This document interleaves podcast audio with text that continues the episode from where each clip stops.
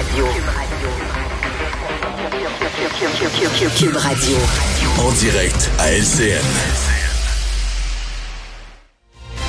Salut Richard. Euh, Salut Jean-François.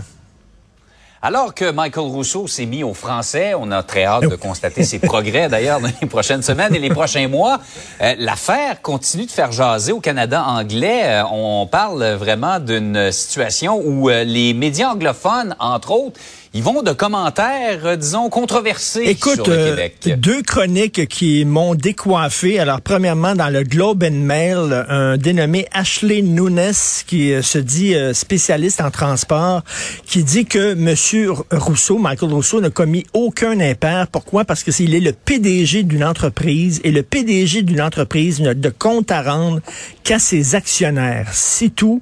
Et que le rôle de Monsieur Rousseau, c'est de faire faire de l'argent. OK? De maximiser les dividendes à ses actionnaires, point final. Qu'il le fasse en chinois, en turc, en n'importe quelle langue, il s'en fout. Donc, les entreprises n'ont aucune responsabilité morale. Le chef d'une entreprise qui demeure au Québec depuis 14 ans n'a pas à parler notre langue.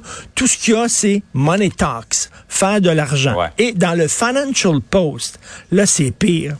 Monsieur Terence Cochrane, dans le Financial Post, dit que lorsqu'il était jeune euh, au Québec, il se, fait- il se faisait traiter de maudit bloke.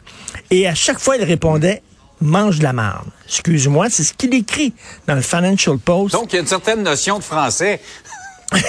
Non, mais il disait mange merde, mange la merde. En tout cas, bref, écoute, mais une certaine, une certaine notion de français.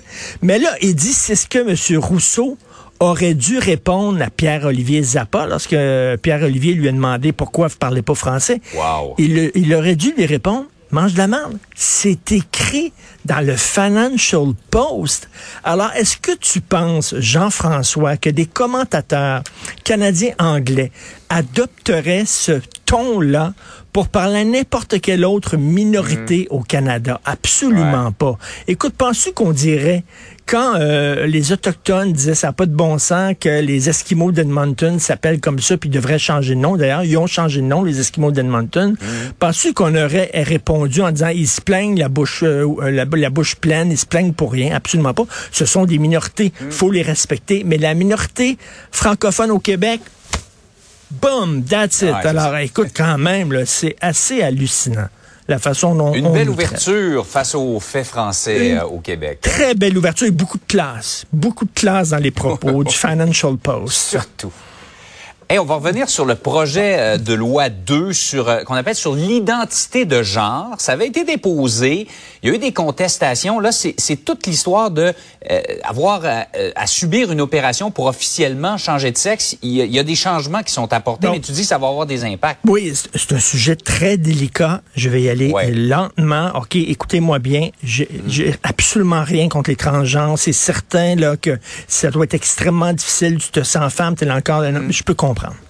Là, le projet de loi disait, si tu veux faire changer ton identité de genre sur tes papiers officiels, tu dois te faire opérer et suivre une thérapie hormonale, c'est-à-dire changer euh, ton aspect physique. Là, les gens ils ont dit non, c'est transphobe, ça n'a pas de bon sens. Alors là, on a reculé, Monsieur Simon Jeannet Barrette a reculé en disant, Ouais. OK, vous avez, vous avez pas besoin de faire un changement physique. Vous avez seulement qu'à dire quand les deux oreilles, vous vous sentez femme, par exemple, et on va vous reconnaître comme femme. Donc, là, ça veut dire que un individu qui ressemble à euh, euh, Laurent Duvernay tardif, OK, pourrait dire euh, je me sens femme, acceptez-moi comme femme, alors qu'il ne change pas son apparence physique, qu'il n'y a aucun changement hormonal. OK, correct. Moi, la question que je pose, Jean-François, je vais seulement poser la question. Est-ce que cet individu-là va pouvoir entrer dans les vestiaires pour femmes?